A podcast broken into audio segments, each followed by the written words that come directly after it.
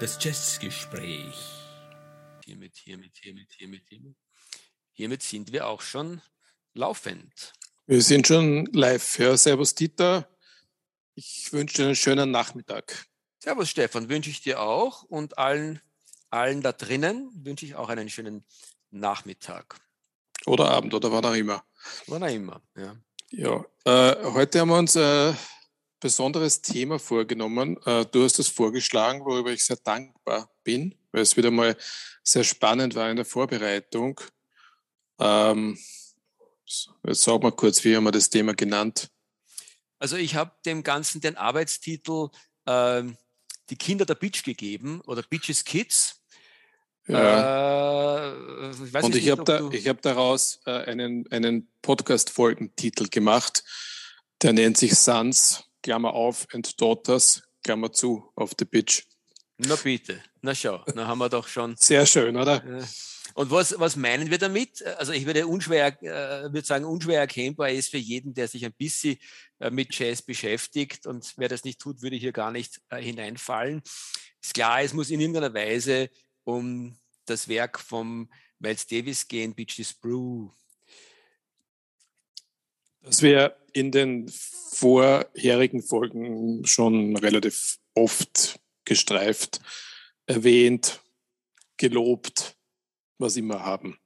Und warum haben wir das getan? Weil äh, mit Sicherheit ist, ist Bitches Brew einer von diesen Synapsen, einer von diesen äh, Kulminationspunkten im Jazz, äh, von einem der größten, nämlich dem Miles Davis, ähm, äh, das ganz, ganz viel beeinflusst hat und sicher so für ganz, ganz viele zu den großen Favorites gehört, vielleicht zu den zehn äh, besten Jazzplatten ever. Also für mich gehört es definitiv dazu. Darüber kann man streiten wie über alles, gar keine Frage.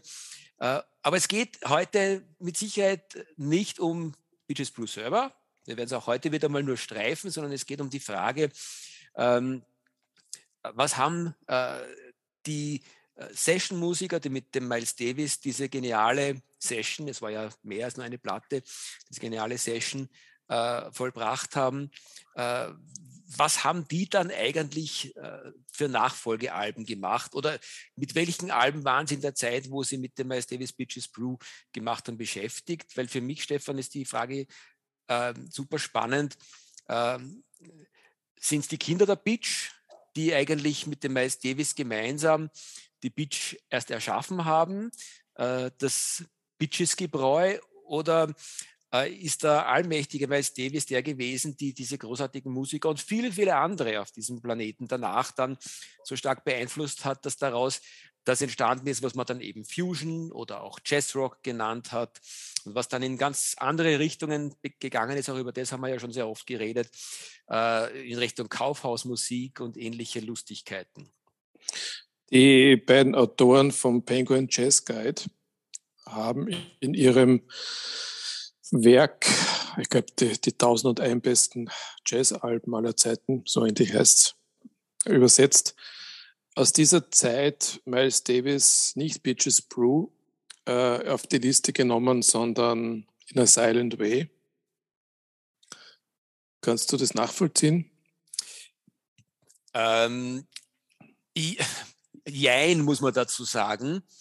Äh, in a Silent Way ist mindestens genauso lohnend als, als, als Werk wie eben Bitches Brew aus meiner Sicht.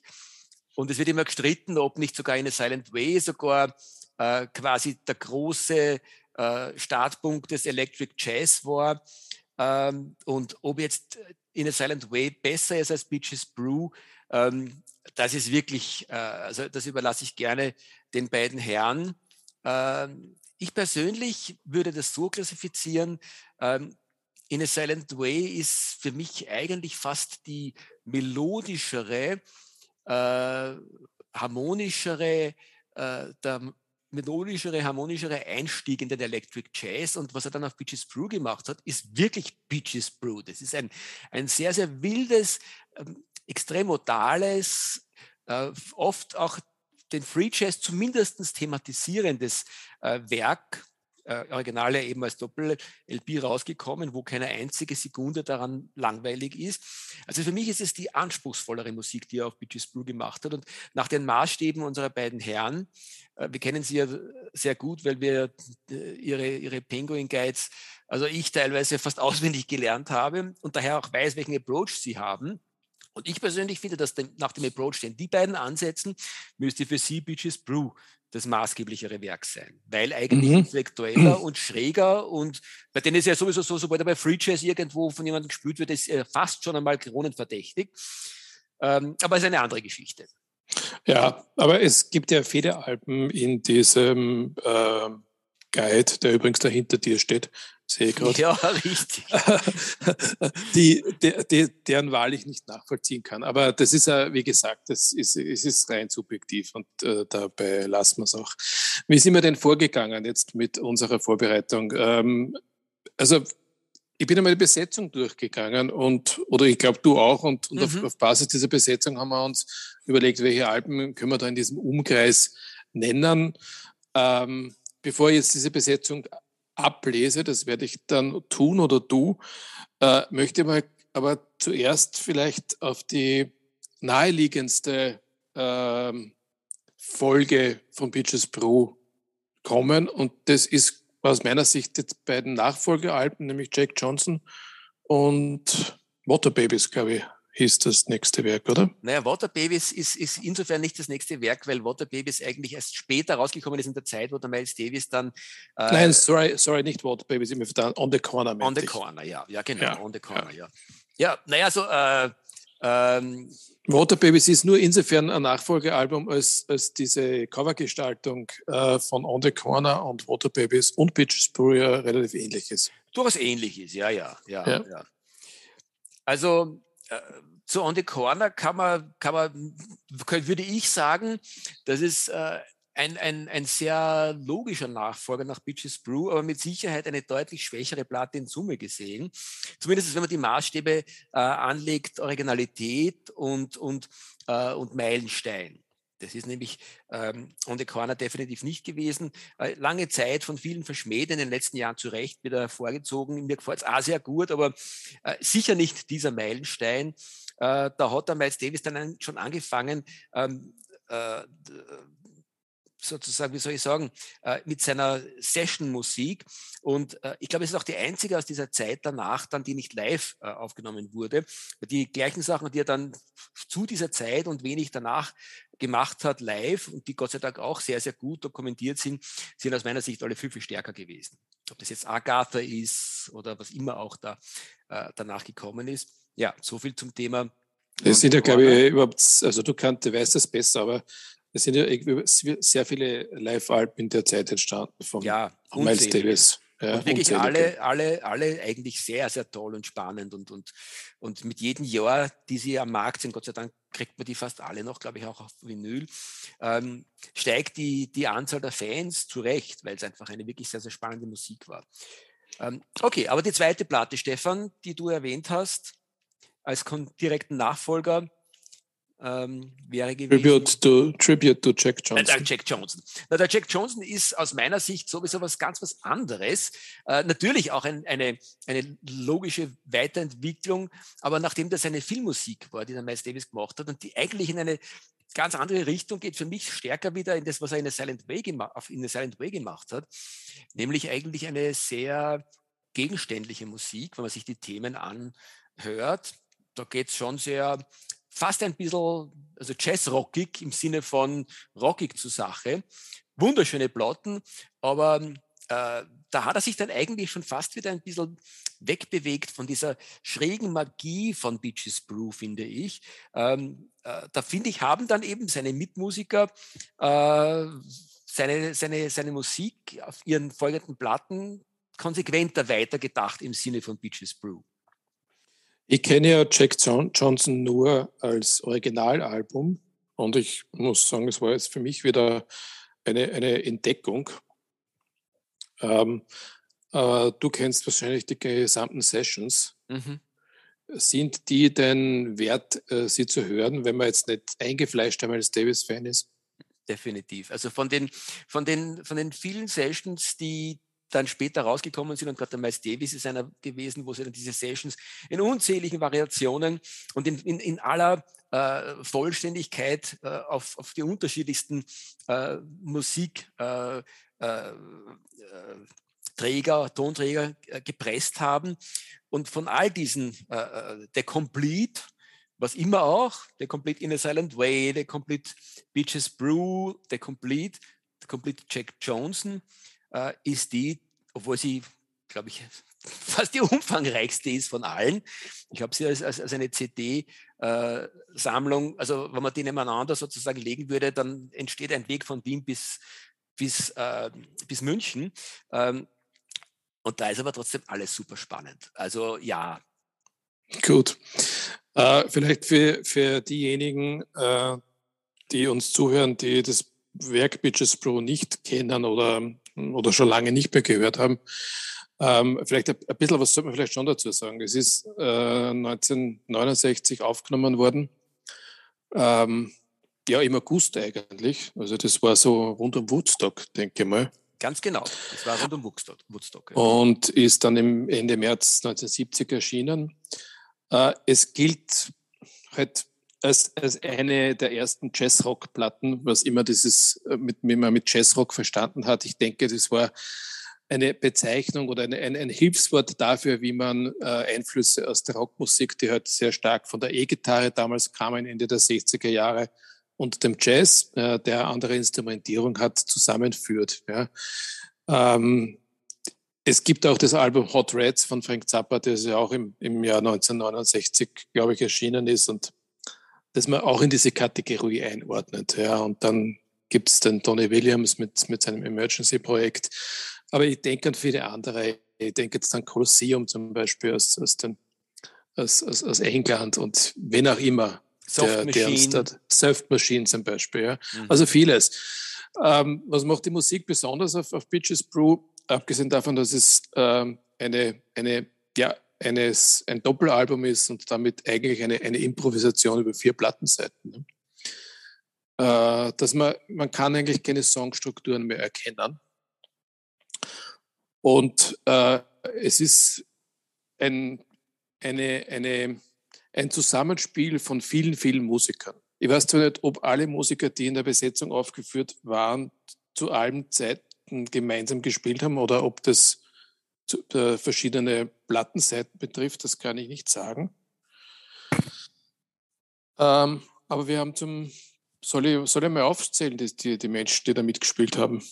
Bevor du aufsetzt, Stefan, würde ich vorschlagen, lass mich zu dem Punkt noch etwas sagen. Ja, bitte. Äh, nämlich, äh, da würde ich jetzt unterscheiden zwischen den gesamten Sessions, da waren dann noch deutlich mehr Musiker auch dabei, die ich jetzt nicht äh, hier zu den Kernmusikern dazuzählen würde. Ich würde mich jetzt mal persönlich, bei meinem Vorschlag, aber gerne äh, können wir da auch ein bisschen extemporieren, ich hätte mich jetzt eher konzentriert auf die, die auf der Originalplatte ähm, als Musiker genannt werden. Und da würde ich auf jeden Fall auch dazu nehmen, äh, den, äh, den Produzenten dieser Platte, der eigentlich fast Mitmusiker ist, der, der Theo Masero, ähm, der schon genial ist auf dieser Platte und auch auf weiteren Platten von Miles Davis geleistet hat, äh, der eben, wie du richtig gesagt hast, eigentlich diese, diese sehr, sehr improvisierten, teilweise fragmentarischen äh, Musikstücke dann so kompiliert hat, dass daraus wirklich dieses runde, geniale Werk entstanden ist. Bis, bis zu einem gewissen Grad ist es eigentlich die erste Samplerplotten gewesen oder einer der ersten Samplerplotten, die entstanden sind, weil ähm, da wirklich der Theo Macero einfach gemischt hat aus den unterschiedlichsten ähm, Patterns, die äh, der Miles Davis mit seinen kongenialen Musikern da geboten hat. Okay, das heißt, es waren, es waren offensichtlich stundenlange Sessions, aus denen man dann die, die Highlights rausgezogen hat. Ja, so würde ich das verstehen. Mhm. Mhm. Na gut, zu den Musikern, Stefan, magst du? Ja, ähm, ich weiß nicht, wo wir anfangen sollen. Deswegen nehme ich mal die, die Bläser-Sektion. Also neben Miles Davis haben wir den Wayne Shorter am Sopran-Saxophon und einen gewissen Benny Maupin an der Bassklarinette. Und da fallen uns ja dann gleich auch ein paar äh, Werke ein, die unter deren Leadership entstanden sind.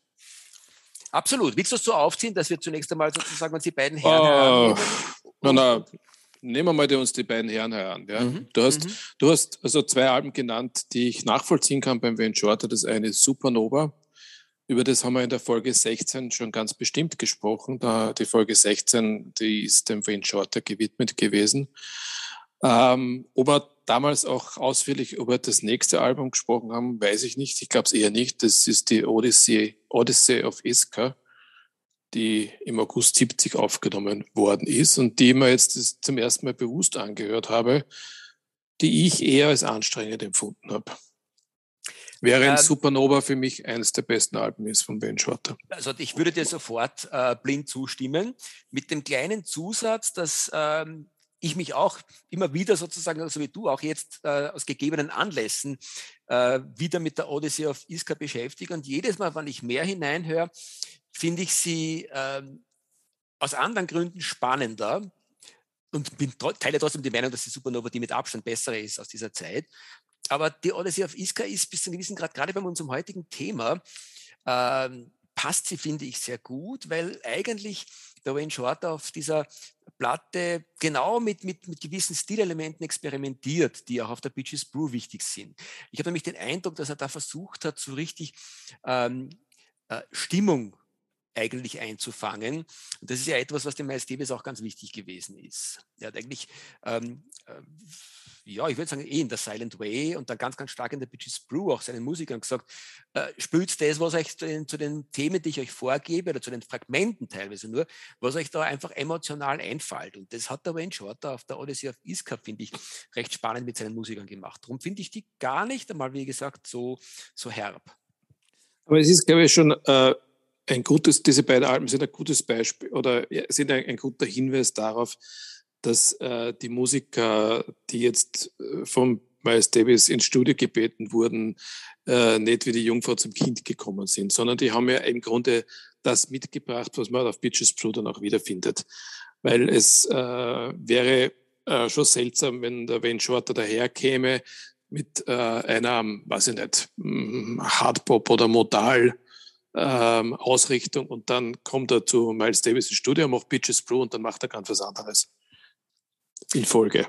Ich stimme dir gleichzeitig voll zu und möchte dir insofern trotzdem ein bisschen widersprechen, dass ich sage, ja, hast vollkommen recht, die Supernova zeigt, der ist da schon eingegangen, weil ich glaube auch, dass die Supernova äh, jetzt wirklich auch von, von der tatsächlichen Entstehung und Entstehungsgeschichte vor der Bitches Brew entstanden ist und einige Na, Werke... Ist sie, ist, sie, ist sie nicht, ist sie nicht? Nur ein paar, nein, aber nur ein paar Tage später. Okay. Die haben, mir das, die haben mir das bewusst angeschaut, die ist tatsächlich Ende August, Anfang September aufgenommen worden. Ja. ja, ja. Also äh, sagen wir mal eine Woche nach Bitches Brew.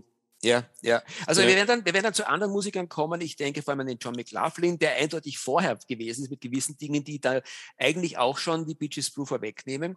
Aber beim Ben Shorter ist es für mich insofern sozusagen gilt mein Einspruch trotzdem, weil äh, bis zu einem gewissen Grad würde ich sagen, er hat die Supernova zumindest gedanklich schon mitgenommen äh, in die Beaches Brew Sessions äh, und wirklich dann sozusagen auf Basis äh, der Beaches Brew etwas Neues gemacht hat er nämlich auch. Das ist das, was dann mit Weather Report passiert ist. Da war ja auch nicht alleine, da war ja auch ein Mitmusiker dabei ähm, aus der Beaches Brew Session. Also äh, äh das ist übrigens etwas, was ich, vielleicht ist es genau das, wo man jetzt die noch folgenden Platten, die wir besprechen werden, ein bisschen teilen kann. Nämlich in die Platten, die eigentlich bereits quasi, wo die Musiker was mitgenommen haben und die Bitches Brew äh, mitgeprägt haben und die Platten, die dann eigentlich aus der Bitches Brew gelernt haben und das entweder weitergedacht haben oder bis zu einem gewissen Grad ein mehr oder weniger guter Abklatsch waren. Einige waren äh, nämlich sogar ganz geniale Abklatsche, zu denen werden wir sicher auch noch kommen. Mhm, ja. Es ist ähm, überhaupt, wenn man die Liste anschaut, über die wir heute reden wollen, werden wir vielleicht in einer Sendung gar nicht auskommen damit. Ja, ich denke, äh, es, ist, ja. es ist ja so, wenn man einen Baum zeichnen würde, ja, mit den Verbindungen dieser einzelnen Alpen und Musiker, das würde relativ großer mächtiger Baum werden, ja, wenn man gar nicht weiß, wo man jetzt abzweigen soll. Aber vielleicht nennen, nennen wir noch kurz den Benny Maupin, weil ich den zuerst auch äh, erwähnt habe. Ähm, da ist ja nur ein Album äh, letztlich übrig geblieben, äh, nämlich The Jewel and the Lotus aus dem Jahr 1974. Ich, ich kenn, kann von Benny Maupin insgesamt nicht viel sagen. Ich weiß, dass er bei der, bei der, bei der Mwandishi Band vom Herbie Hancock Mitglied war und dann auch bei den Headhunters, äh, was er solo gemacht hat oder unter seinem Namen, weiß ich nicht, bis auf das eine Album, das hatte ich, hörte ich zum ersten Mal jetzt. Ich habe es äh, immer sehr viel erwartet davon, weil er Anfang sehr, sehr spannend war. Äh, aber es ist dann relativ schnell abgefallen in der Qualität. Also das ist mein Eindruck dazu gewesen. Also ich gestehe dir, ich tue mir auch schwer mit der Platte, aber es ist so, dass ich immer, immer wieder sie mir verordne sozusagen, weil ich schon ähm, finde, dass es eine sehr, sehr dichte und eine sehr, sehr ähm, durchdachte Platte ist und äh, sie ist es wert, dass man sich mit ihr öfter beschäftigt. Ähm, und der Benny Maupin ist ganz generell einer. Ich würde sagen, das ist wahrscheinlich äh, eines seiner, seiner, seiner wichtigsten Platten gewesen, die er unter eigenem Namen gemacht hat durchaus anstrengend, gebe ich dir wirklich vollkommen recht.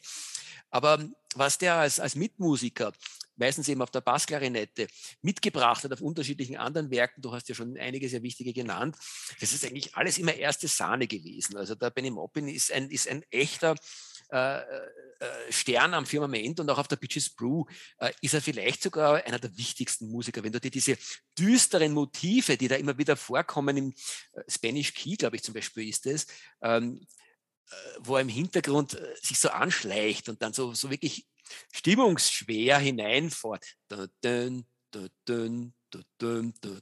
wahrscheinlich jetzt kein Mensch nachvollziehen, aber der ist für mich sehr stilprägend gewesen auf der Bitches Blue. Und nicht zuletzt deswegen ist er für mich schon einmal quasi, strahlt er hell am Firmament der, der Bitches Kids.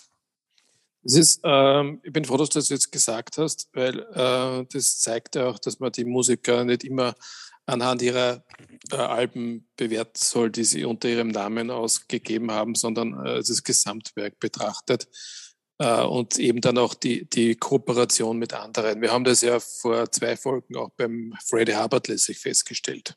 Ja. ja. Ja, dass das so war. Naja, wollen wir, wollen wir weiter hupfen?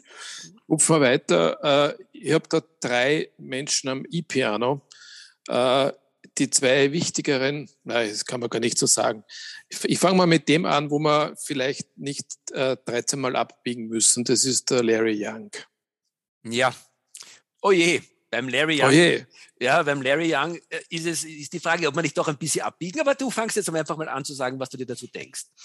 Naja, ähm, zum einen muss ich sagen, dass ich vom Larry Young äh, sehr, sehr wenig kenne. Ich habe, glaube ich, nur Unity zu Hause. Und das Album, das du genannt hast, Lawrence of Newark, ähm, das gibt's zum Beispiel nicht auf Spotify. Große mhm. Schande äh, nur auf YouTube. Und nachdem ich auf YouTube äh, wirklich ungern Musik höre, habe ich nur mal so ein bisschen reingehört. Und äh, es war die, die, Qualität, die Wiedergabequalität relativ schlecht. Also da muss ich das, die, die Ausführungen muss ich dir überlassen dazu. Ja, also ich hupf gleich hinein und, und sage, ich habe es mal auf YouTube wirklich gegeben und ich konnte nicht weghören. Inzwischen ist die Platte bereits äh, als Schallplatte. Es gibt sie nämlich jetzt gerade wieder mal ähm, in einem Reprint. Ähm, und also wer, wer sich dafür interessiert, müsste jetzt zuschlagen. Stefan, kann ich dir empfehlen. Ich habe okay. sie ist zu mir unterwegs. Ich konnte nicht äh, loslassen. Die ist nämlich du, wirklich eine. Wo hast du sie denn gekauft? Oh Gott, oder, wo ich sie gekauft? Ich glaube, eh in einer der, der, der, äh, der, der üblichen verdächtigen äh, äh, Buden. Entweder war es, war es ähm, äh, wie heißt die J, JPC, glaube ich, oder, ähm, mhm. ähm, und dann gibt es halt den HHV da, beides deutsche Versande, äh, oder war es sogar auf Amazon, aber das ist dann eher ein Amazon Marketplace Ding gewesen. Aber es gibt sie neu, es gibt sie neu in mehreren Stücken momentan noch und sie ist für mich deswegen so spannend, äh, weil sie eigentlich diese, diesen Session-Charakter ähm, äh, total aufnimmt. Der Larry Young hat da nämlich ähm, junge, hungrige, äh, intellektuelle Studiomusiker um sich geschart und hat auch ein echtes ähm, äh, Bitches-Gebräu sozusagen da ähm, abgezogen auf dieser Platte, ähm, auch ohne, ohne echte Höhepunkte, ohne ein wirkliches musikalisches Gerüst, sondern eher alles eine sehr, sehr ähm, rudimentäre, äh, sehr orgiastische, sehr Afrika-lastige Musik, aber eigentlich unheimlich spannend. Also äh, ja, reinhören, Urteil bilden, sage ich. Ups, und John ist im, im Warenkorb. gute Entscheidung, gute Entscheidung. Ja, die zweite Geschichte ist, ähm, weil ich mich nicht irre, biegen wir deswegen beim Larry Young noch ein bisschen ab, weil der ja, glaube ich, auch beim Tony Williams bei der Lifetime ähm, Band ähm, gemeinsam ah, ja, da mit recht. John McLaughlin ja, gespielt hat. Und das ist überhaupt ähm, ich weiß nicht, so, jetzt haben wir da gleich was dazu sagen, Stefan? Oder? Äh, ja, also zur Lifetime habe ich mich ja schon geäußert in einer der früheren Folgen. Ähm, nicht allzu gut, äh, soweit ich mich erinnern kann. Ja. Äh, da bist auch du eher äh, Fan von Lifetime. Mhm. Mir, mir, gefallen die, die, die früheren Sachen von Tony Williams wesentlich besser. Ähm, das liegt aber vielleicht auch daran, dass ich mich noch nicht so wirklich damit auseinandergesetzt habe. Also äh, ich würde Folgendes äh, dazu festhalten wollen, Stefan. Äh, Wobei vielleicht, äh, Entschuldigung, dass ich unterbreche, mhm. aber äh, der Mr. Williams war nicht beteiligt am Beaches Brew. Aber das so, soll uns nicht daran du, hindern, äh, über ihn zu reden. Mich, du hörst mich lesen und ich muss dir recht geben. Ich muss dir recht geben. Wobei ich ziemlich sicher bin, dass er eben einer von denen ist, die dann bei den kompletten Sessions dabei gewesen sind, aber eben nicht an den Drums aufgeführt wird, weil dort wird nur der Jack DeJohnette und der ähm, Charles Elias an den Drums aufgeführt. Ähm, also, ich ja. habe da, ich, ich hab da eine vermeintliche Gesamtliste von mir, da gibt es auch noch einen Lenny White, äh, der, also ich denke, das... Der nein, Lenny White, nicht, ja, der Lenny White, glaub, vollkommen richtig, der Lenny White war ich, auch dabei, ja, ja, okay. ja. Ja. Mhm. ja, ja der ist auch wirklich auf der, auf der ursprünglichen Platte drauf, nicht nur auf den, ah, auf den okay. gesamten Sessions, sondern ja, der wird wirklich auf der LP, ich habe sie vor mir liegen, als recht aufgeführt. Äh, wäre es übrigens auch wert. Lenny White ist ah, aber, dabei, aber, aber, aber, die Lifetime, aber Lifetime, über Lifetime zu, nicht zu reden, wäre natürlich Quatsch, weil wir ja tatsächlich äh, gerade im Einführungsstatement auch Emergency erwähnt haben, ja. äh, dass ja im, im, äh, äh zu diesem Jazzrock-Trio gehört, das da in diesem Jahr erschienen ist. Ja, oder, also oder im Jahr früher. Vielleicht, vielleicht nur ganz kurz in der Nussschale. Emergency 1969 und dann Turn It Over 1970 sind die beiden Scheiben, die es zu erwerben gilt und zu hören gilt, finde ich. Und im Grunde genommen, ähm, auch je länger ich über äh, diese Platten, je länger ich mir diese Platten reinziehe, komme ich mehr und mehr zu dem Schluss, zu dem rein subjektiven natürlich, bitte andere Meinung jederzeit gerne, ähm, dass die eigentlich genauso bahnbrechend gewesen sind, auf eine andere Art und Weise, ähm, wie die, die frühen Fusion-Platten von Miles Davis, die wir jetzt gerade sozusagen quasi uns in den Fokus genommen haben. Ähm, es ist nämlich, sie mögen anstrengend sein, Stefan, aber es ist eine extrem wilde, raue Musik, die ähm, im Grunde genommen zumindest genauso wie äh, die, die Beaches Brew und wenn du so willst in a Silent Way von Miles Davis, können diese äh, Lifetime-Platten von Tony Williams, also das Lifetime-Trio, äh, als einer der Kulminationspunkte äh, und Beginn des Electric Jazz oder der Fusion verstanden werden. Also, die haben da wirklich was, was Bahnbrechendes gemacht, der John McLaughlin, der Tony Williams und der Larry Young. Ähm, äh, und das ergibt totalen Sinn, wenn man sich anschaut, was der, was der John McLaughlin eben gleichzeitig damals äh, eben in, in anderen äh, Zusammenhängen gemacht hat, nicht zuletzt die Extrapolation von uns beiden sehr geliebt und ich habe sie hier auch auf meiner Liste drauf eben, ähm, die er noch in England mit anderen Musikern gemacht hat, unter anderem mit John Sermon ist für mich genauso eine logische ähm, Geschichte, die im engsten Zusammenhang steht mit dem, was er dann später mit dem Tony Williams und dem Larry Young gemacht hat, im, äh, im der Lifetime, im Lifetime-Trio. Und selbstverständlich eine absolute Beisteuerung äh, zu Beaches Brew. Also die Extrapolation ist für mich sozusagen quasi ähm, definitiv die Schwiegermutter von Beaches Brew, wenn du so willst. Ja, äh, zum John McLaughlin. Ähm, Extrapolation, glaube ich, haben wir schon in der Mahavishnu Orchester-Folge ähm, ausgiebig besprochen. Mhm.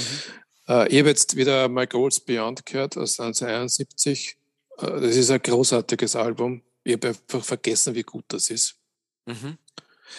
Ähm, es, ich, ich würde es musikalisch ganz anders einordnen als Bitches Brew. Also es, es, für mich gibt es eigentlich überhaupt keinen Connect zu Bitches Brew in My Goes Beyond.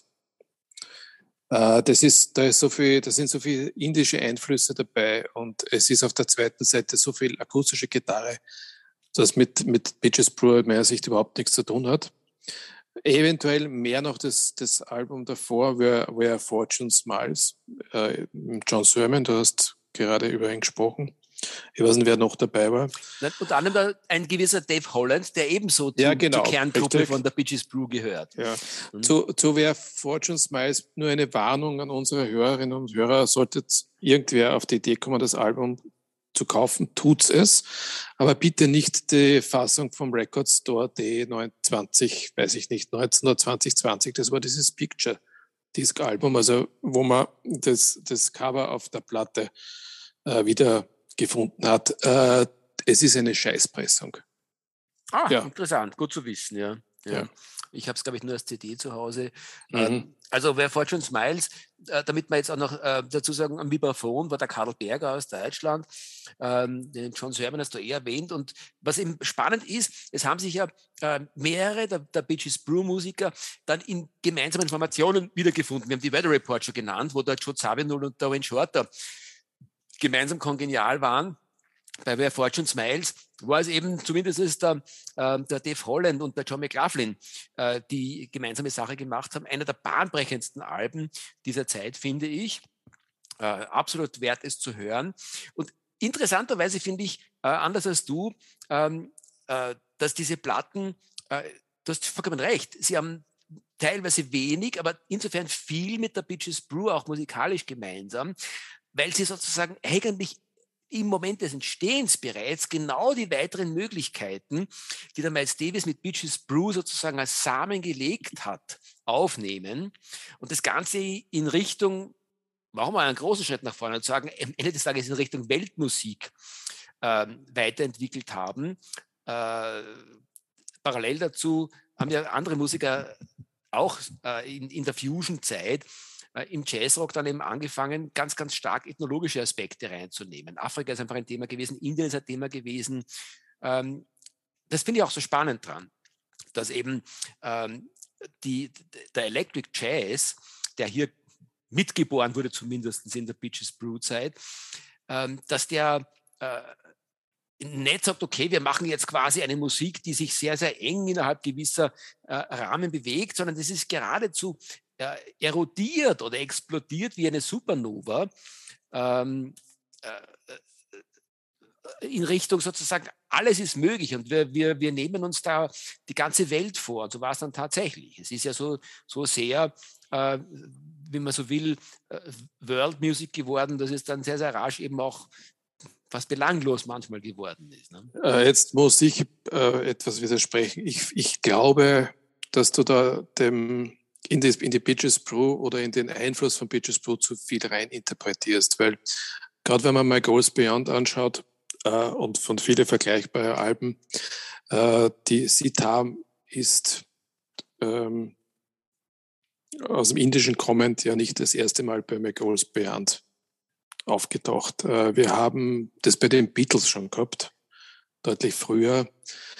Äh, wir haben in dieser Zeit, äh, Ende der 1960er, Anfang der 70er Jahre, einen, einen, einen Ravi Shankar, der zum Star geworden ist bei dem westlichen Publikum als, als Meister-Sitarspieler. Äh, also diese Einflüsse gab es schon in den 60er Jahren. Äh, und deswegen glaube ich nicht, dass, dass das was mit, mit Bitches Blue zu tun hat. Ja, du, du, hast, du, du, du siehst mich, die anderen sehen mich nicht grinsen, ähm, äh, schälen mich oder verschämt vielleicht sogar, weil natürlich äh, hast du auch damit nicht ganz unrecht. Am Ende des Tages könnte es auch sein, dass der Miles Davis in dieser Zeit eigentlich nichts anderes wohin hat, als zu sagen, scheiße, ich verdiene mit meinem ernsthaften modalen Jazz irgendwo zu wenig Kohle und außerdem geht es mir jetzt nicht am Hammer, dass andere Leute mit Leichtigkeit riesige ähm, Fangruppen erreichen. Er war ja vor allem auch frustriert darauf, so, so sagen es zumindest die Geschichtsforscher, dass er äh, nur im weißen Publikum angekommen ist und bei den Schwarzen, die haben sich dann äh, ganz anderen, äh, viel populäreren Bands zugewendet. Und vielleicht war es einfach das, dass er gesagt hat, scheiße, ich möchte einfach populärer werden, speziell in meiner, meiner schwarzen Kerngruppe und hat sich deswegen angebietet an Dinge, wie du richtig sagst, die andere wie die Beatles und ganz, ganz viele andere eh schon angefangen haben zu machen.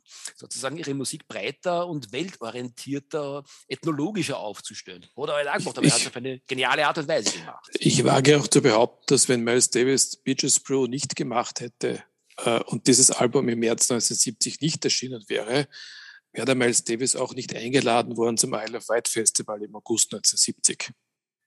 Weil dort war er ja eigentlich der einzige Jazzmusiker. Ja, also jetzt, das Line-Up jetzt nicht genau im Kopf. Ja, ja, ja, ja, ja. ja, ja. ja. Genial deplatziert würde ich das nennen. Ja, oder, oder genau richtig. Ja, who knows? Ja, ja. Ja, ja, ja. Okay, also ich, ich, bin relativ sicher inzwischen, Stefan, dass wir wahrscheinlich eine zweite Folge zu diesem Ding machen müssen, weil wir haben ja nicht einmal die Hälfte der Leute wirklich hier äh, durchbesprochen.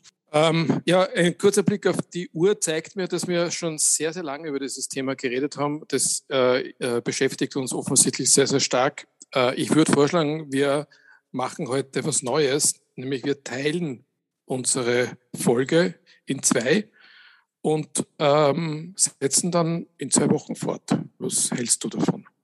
Also mein, mein, mein heißgeliebter Onkel, leider schon verstorben, äh, pflegte zu sagen bei der, seinen äh, abendlichen äh, Einladungen, oh du böse, böse Uhr, verscheuchst mir meine lieben Gäste. In diesem Sinne teile ich deine Meinung, mein lieber Stefan. Das ist eine gute Idee. Dann äh, möchte ich nur meinen Hinweis loswerden, den ich immer loswerde nämlich wo äh, unser Podcast eigentlich zu finden ist. Ähm, auf Spotify, klarerweise, dort findet ihr auch eine zugehörige Playlist, wenn es gerade passt für die Sendung. Äh, ihr findet uns auf Apple Podcasts und natürlich auf unserer Homepage unter letscast.fm. Dort könnt ihr auch Feedback hinterlassen. Ja, und wir haben uns äh, am Nachmittag getroffen. Es ist jetzt schon fast Abend, aber ich wünsche trotzdem noch einen schönen Nachmittag und sage auf Wiedersehen. 3, 2, 1, auf Wiedersehen, Stefan, auf Wiedersehen, Leute. Tschüss. Tschüss.